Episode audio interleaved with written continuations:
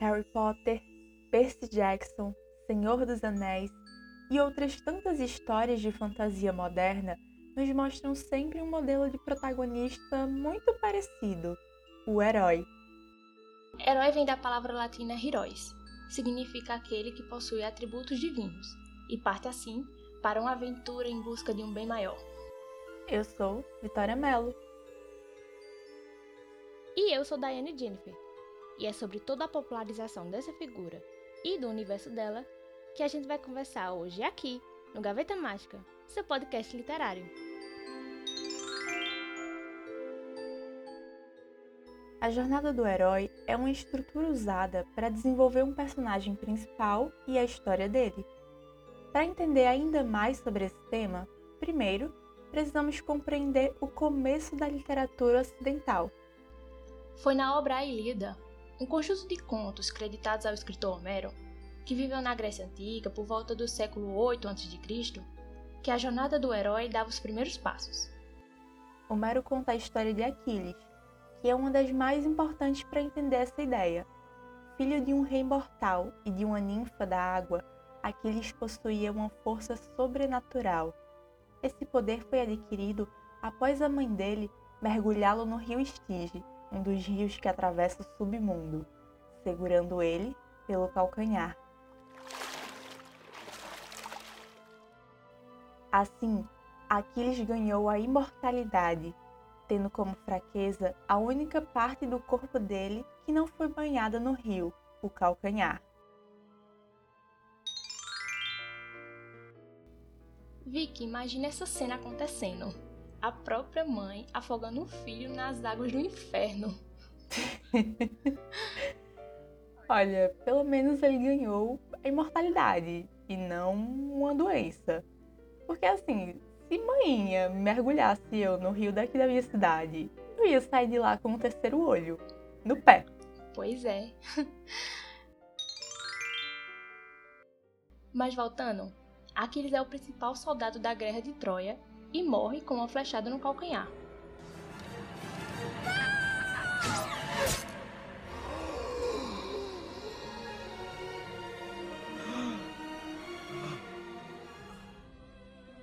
A Guerra de Troia foi um importante conflito entre gregos e troianos para a conquista de rodas comerciais e, claro, para trazer de volta Helena, a mulher cujo sequestro pelos troianos em parte motivou a guerra que durou 10 anos.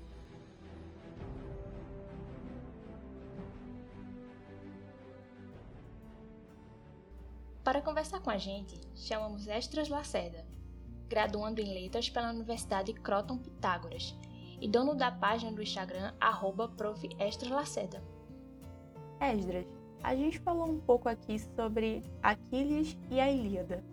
Por que, que é importante retomar esse clássico na literatura para entender a jornada do herói?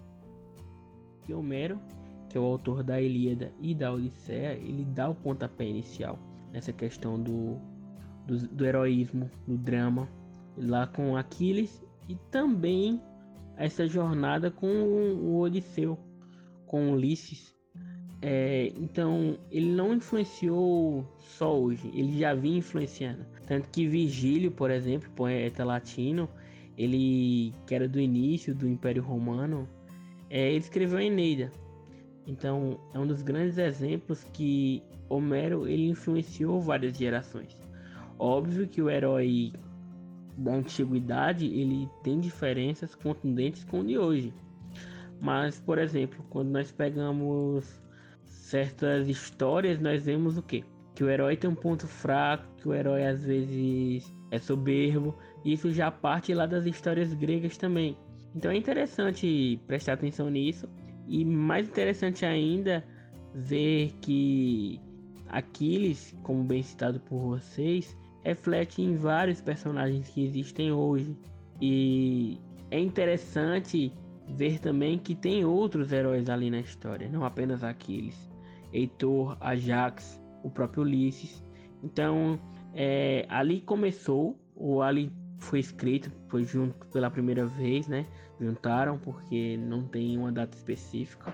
E que a partir dali começa um processo de escrita gigantesco com várias obras que é difundindo até hoje, para vocês verem quanto tempo está aí esse tipo de literatura. Quando entramos nessa questão da história, por trás da jornada do herói, voltamos a um ponto fundamental para entender o surgimento de toda uma boa escrita. O livro A Poética, escrito por volta dos anos 330 a.C. pelo filósofo Aristóteles, foi bastante importante para a literatura. As estratégias narrativas citadas pelo filósofo até hoje são seguidas por escritores e roteiristas. Uma das questões fundamentais é o envolvimento sentimental que o personagem nos transmite em uma obra literária. O herói, como também outras figuras dentro do enredo, é responsável por aproximar o leitor do universo apresentado. Criar aversão ou admiração por um personagem tem relação com os elementos sentimentais que ele desperta nos leitores. Dai, você tem algum personagem que, tipo, sente uma aproximação maior por conta da sua personalidade? Amiga, eu gosto muito do Hobbit Sen da trilogia do Senhor dos Anéis. Na história, o anel, que é super cobiçado por todo mundo pelo poder que ele tem, é entregue para o personagem Frodo, que tem o, dever de destruí-lo. Mas o Sam, o companheiro do Frodo nessa aventura, tem um papel fundamental para que a missão fosse concluída. Aí muita gente se questiona quem afinal é o herói dessa história, mas para mim não resta dúvida que é o Sam. Até porque, em muitos momentos, ele teve que lidar com pesos maiores do que Frodo. Ah, isso é verdade. O Sam literalmente teve que carregar o Frodo nas costas.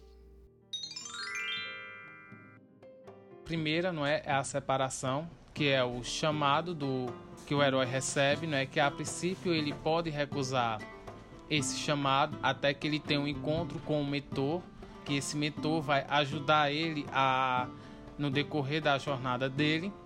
E a partir do momento que ele encontra um mentor, tem a barriga da baleia, não é que é a separação dele do mundo normal para a iniciação dele para a sua jornada, né? Que é onde eu tenho aí o segundo ponto, que é a decisão ou iniciação, na qual ele vai encontrar um caminho cheio de provas, testes e provações, né? No qual ele tem que ter, nas, em sua maioria, sucesso, né? No qual ele vai encontrar ajuda, né? Os, alguns amigos ou aliados que irão ajudar ele no decorrer do caminho também, como ele também irá encontrar tentações que vai fazer ele duvidar se ele pode ou não vencer aquele desafio e depois vem a grande conquista, não é que seria o que ele ter como qual é o objetivo final dele como herói, o que é que ele tem que conquistar para depois vir a apoteose que é um momento de realização, não é que ele realmente se decide que ele está pronto, que ele vai lutar. E por fim, o retorno, não é? Que aí o, o retorno seria ele voltar à sua vida normal, né? Ele foi lá, viveu aquela experiência, ele teve lá a sua aprendizagem e agora ele se encontra é, como um senhor de dois mundos não é? Ele não é mais aquele menino, vamos dizer assim, ingênuo que ele era no começo da trajetória, né? Apesar de ter voltado para casa, né? Ele agora ele tem uma experiência a mais. Esse é o Abner Lima. Ele é graduado em Letras pela Faculdade de Filosofia, Ciências e Letras de Caruaru, a FAFICA, e tem pós-graduação em Metodologia do Ensino de Língua Portuguesa e Estrangeira, no Centro Universitário Internacional UNITER. Perguntamos quais etapas ele acha necessária para que um herói se construa dentro de uma história. Abner deu a opinião dele, e agora vamos falar quais são as 12 etapas da jornada do herói. Essa é a estrutura básica para se criar esse tipo de história. Tudo começou com o escritor Joseph Campbell, que a partir da análise de diversas histórias, escreveu o livro O Herói das Mil Faces. Ele chegou à conclusão de 17 etapas, mas o roteirista Christoph Vogler reduziu essas etapas para apenas 12, no livro A Jornada do Escritor. O mundo comum, o chamado à aventura, a recusa do chamado, o encontro com o mentor, a travessia do primeiro limiar, as provas, os aliados e inimigos, a aproximação da caverna secreta, a provação a recompensa, o caminho de volta, a ressurreição e o retorno com o Elixir. Essas são as 12 etapas da jornada do herói. Para chegar nessa conclusão, o Joseph Campbell analisou diversas obras e encontrou algo em comum nelas. O personagem passa por uma sequência de transformações até finalmente se tornar um herói. A jornada do herói começa pelo mundo comum. É quando descobrimos quem é o personagem principal, como e onde ele vive, quem está ao redor dele e como a vida dele é comum. Quando um conflito surge na vida do personagem, é quando o herói recebe o chamado para a aventura. Por exemplo, quando Harry Potter recebe a carta de Hogwarts, ou quando a Alina, personagem do livro Sombra e Ossos, descobre que é uma conjuradora do sol. O chamado à aventura é quando uma missão ou um convite surge e convoca o personagem a sair desse mundo comum. Com o desafio pela frente, surgem os medos ou conflitos que impedem o herói de atender a esse chamado. Ainda usando um exemplo de Harry Potter, é quando o tio Walter impede que ele leia a carta, ou melhor, as cartas. Essa é a recusa do chamado. E para sair dessa zona de conforto, o nosso herói precisa de uma ajudinha. É quando acontece o encontro com o mentor. Finalmente, o herói encontra o mentor dele o mentor vai ajudá-lo a superar esses conflitos e enfrentar o desafio. Pode até rolar algo sobrenatural, como a descoberta de poderes ou de um objeto mágico. Você é um bruxo, Harry.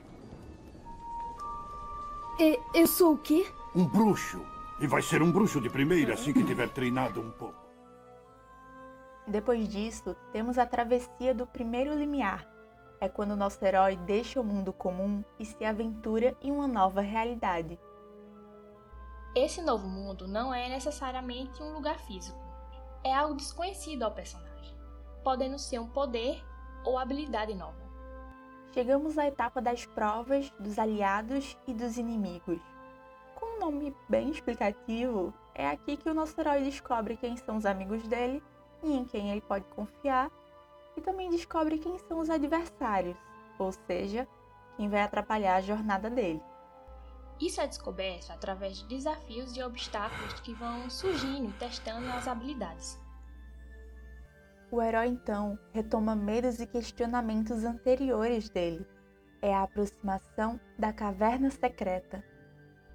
É quando o herói se recolhe em um esconderijo, sendo ele físico ou mental, a calmaria antes da tempestade. Então, acontece a provação.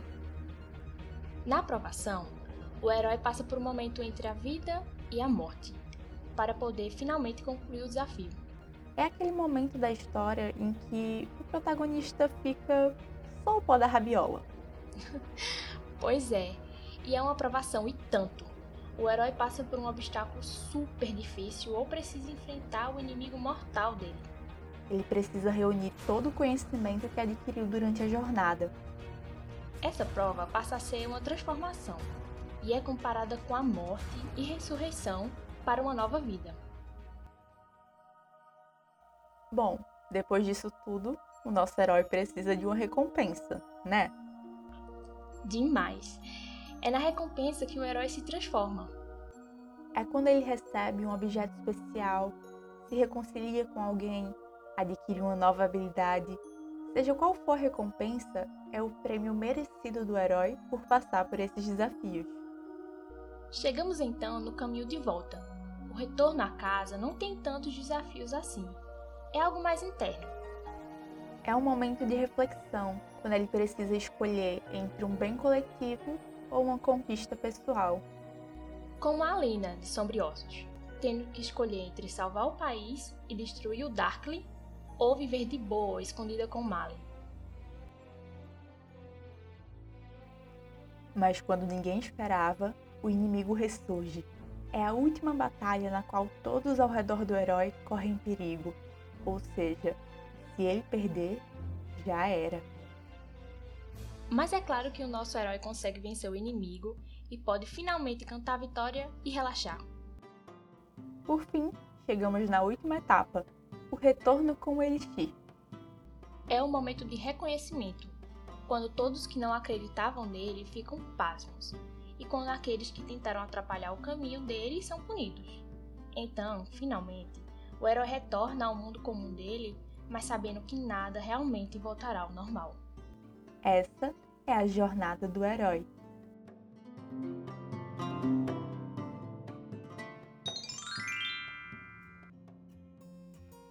História com a jornada do herói, temos os personagens que são essenciais para a narrativa: o protagonista, o antagonista, o anti-herói e o mentor. Primeiro, iremos falar do nosso querido herói.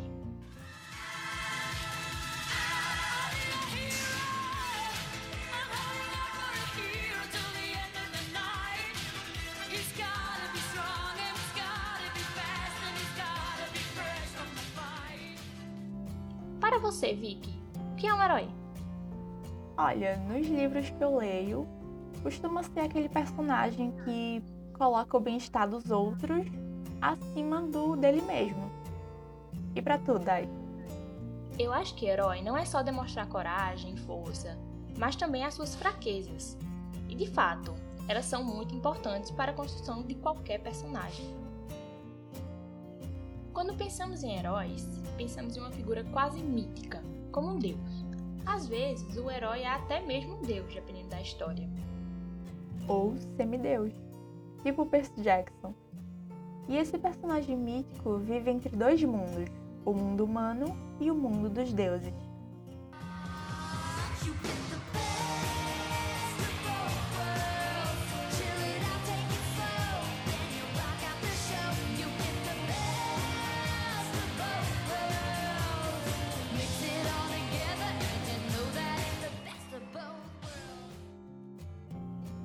Que um dos melhores exemplos para isso é o Percy. Como eu disse, ele é semideus, ou seja, metade mortal por parte da mãe e metade deus por parte do pai, que é Poseidon, o deus grego dos mares. Ele realmente está inserido entre dois mundos. Ele pertence ao meio humano e, ao mesmo tempo, também pertence ao divino. Exatamente. O herói, boa parte das vezes, defende o nosso mundo de vilões ou seres malignos. Até mesmo, ele pode ser aquele que vai transformar o mundo, revolucionando sistemas, como a Katniss Everdeen, da trilogia Jogos Vorazes.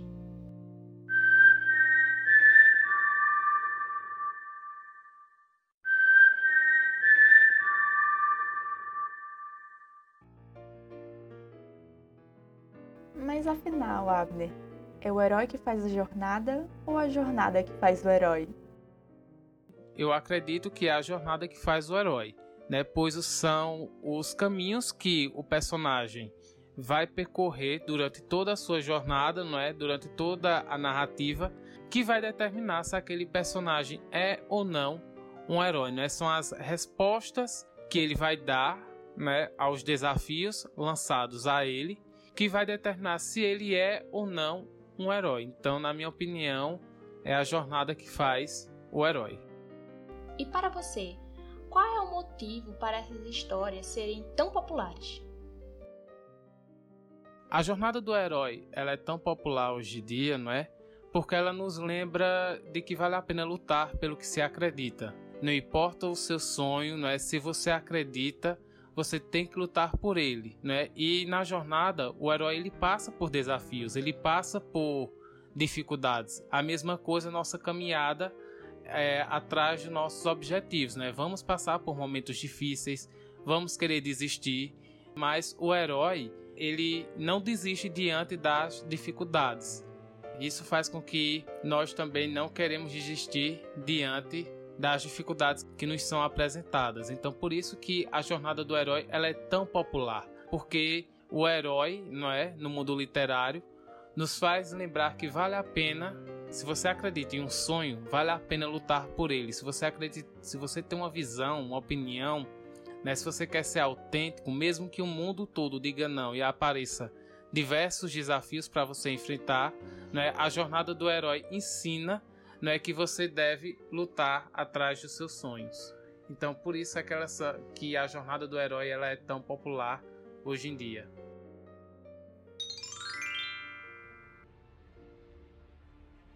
O herói costuma ser responsável pela paz, mas, para causar o caos, temos o antagonista, outro personagem importante nessa jornada. O antagonista é o adversário do protagonista, mas ele não é necessariamente o vilão. Calma que essa eu vou explicar.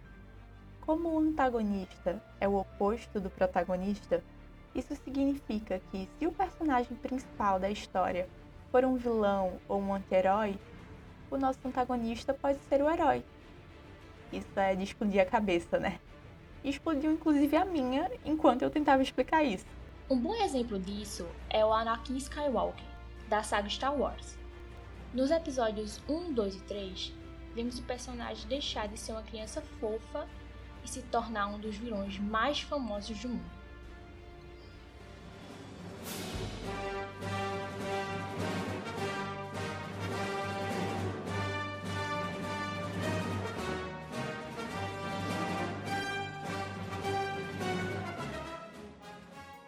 Ou seja, nesse caso, o vilão é o protagonista e não o antagonista da narrativa. Um outro personagem que tem o caráter duvidoso e que também faz parte da jornada é o anti-herói. O anti-herói consegue nos conquistar por não ser totalmente perfeito. Com a moralidade não muito bem definida e cometendo alguns deslizes, o anti-herói consegue nos cativar. Pois é, quem nunca se apaixonou pelo anti-herói da história? Afinal, nem tudo é 880. Ele é um tipo de protagonista, porém com alguns comportamentos que podem ser associados aos antagonistas ou até aos vilões.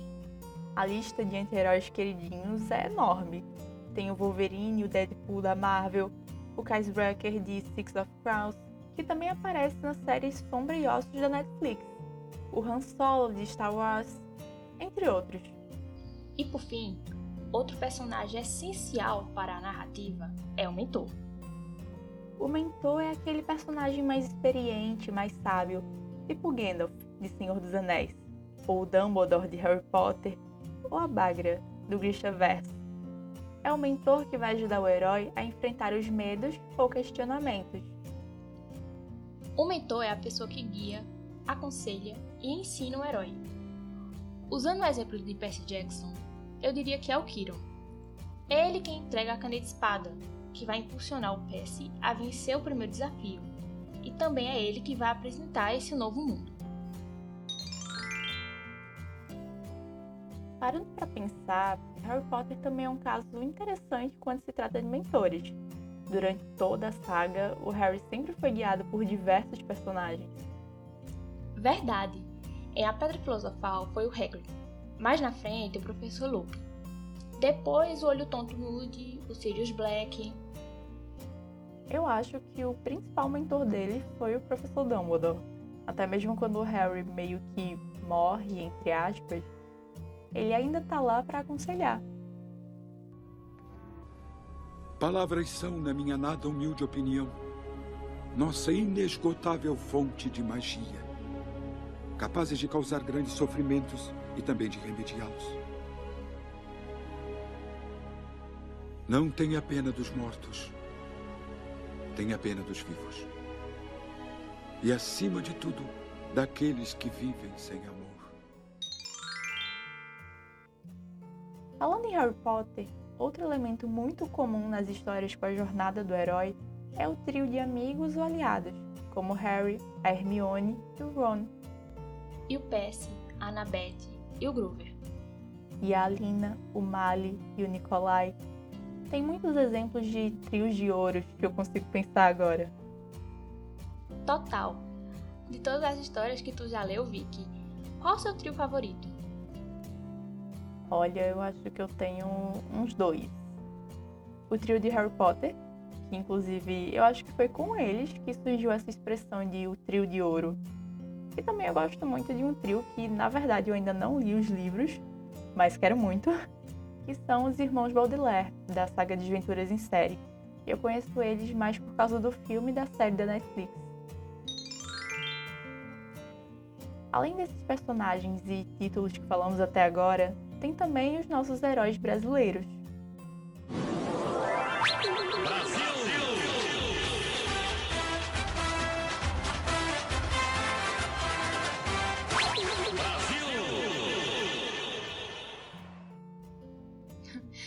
Não são os heróis de futebol, tá? Vamos falar de personagens na literatura brasileira que são bastante diferentes do que mencionamos até aqui. Primeiro, que eles possuem uma outra roupagem. Os indígenas e os sertanejos por muito tempo foram conhecidos na literatura, principalmente no romantismo, como heróis nacionais.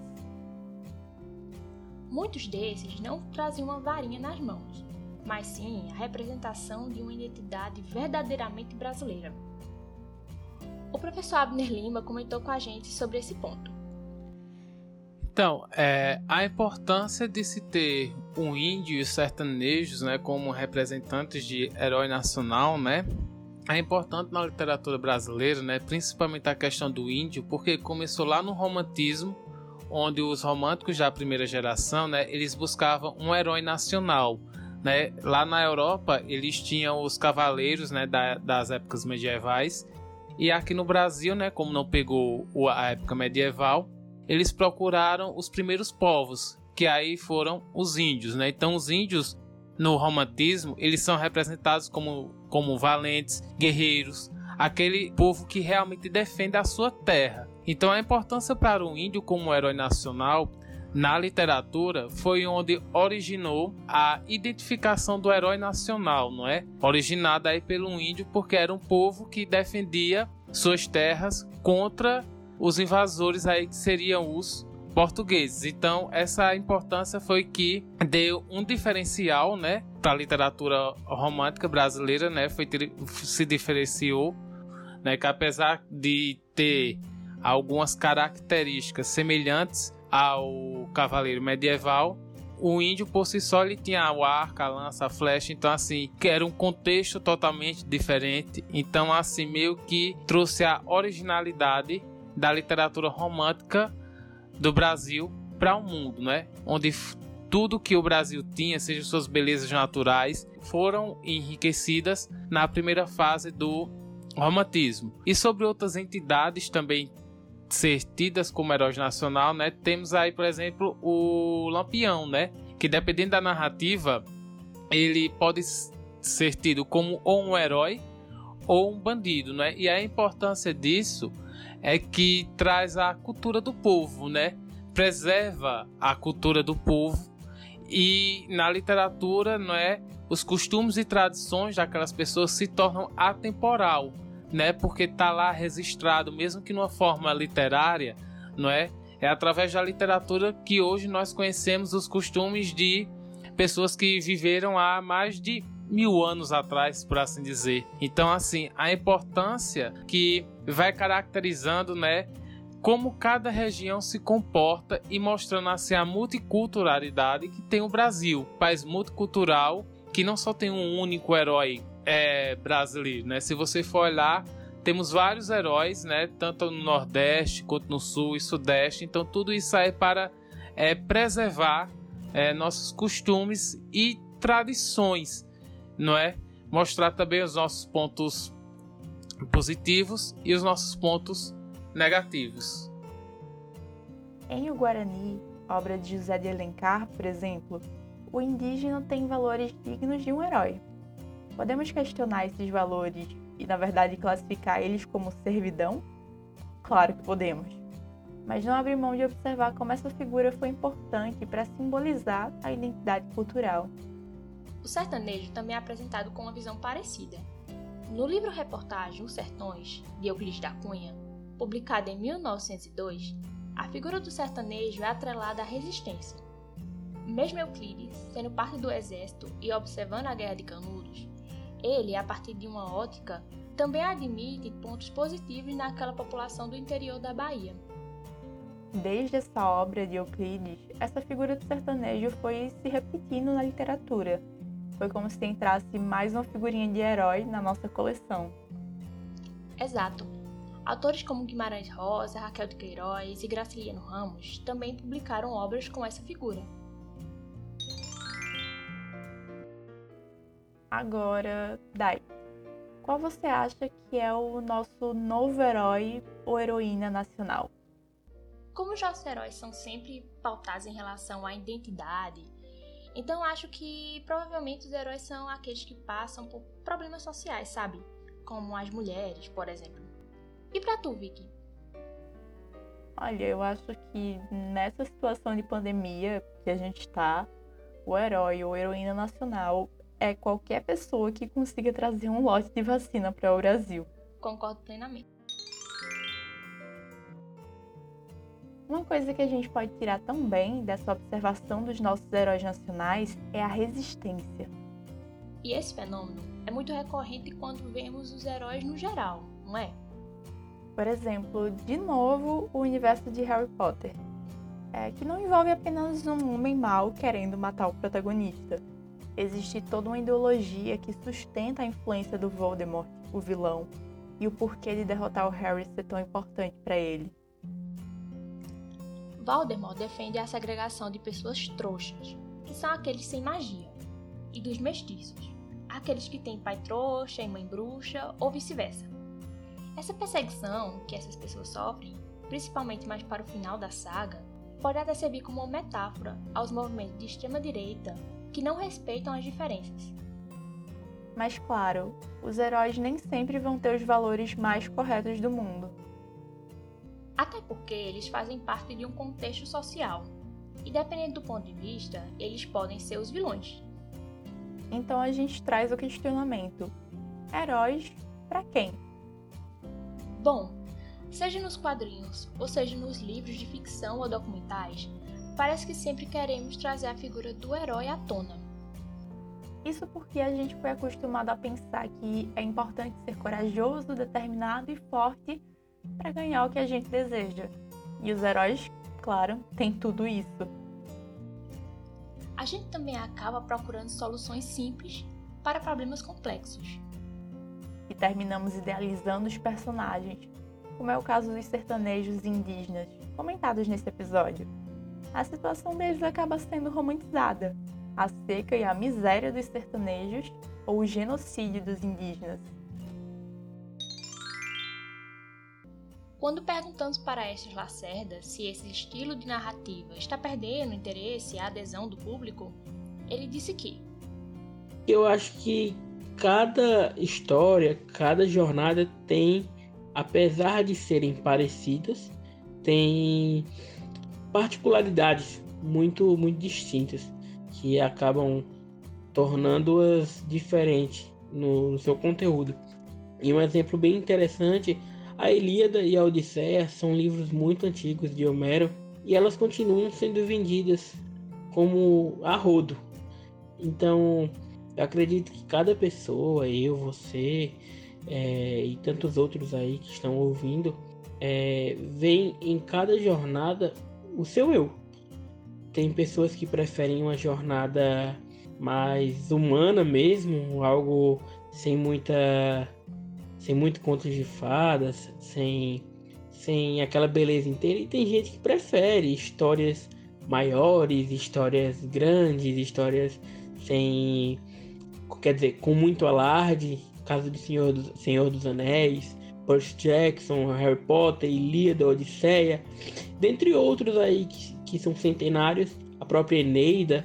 Então eu acho que essa questão de ser um clichê, é, ela vai mutando de acordo com o tempo, óbvio que com a evolução das línguas, com toda essa questão, ela vai ganhando novas coisas, mas que não atrapalha justamente essa questão da empolgação, apesar de ter uma estrutura única, por conta das particularidades de cada história.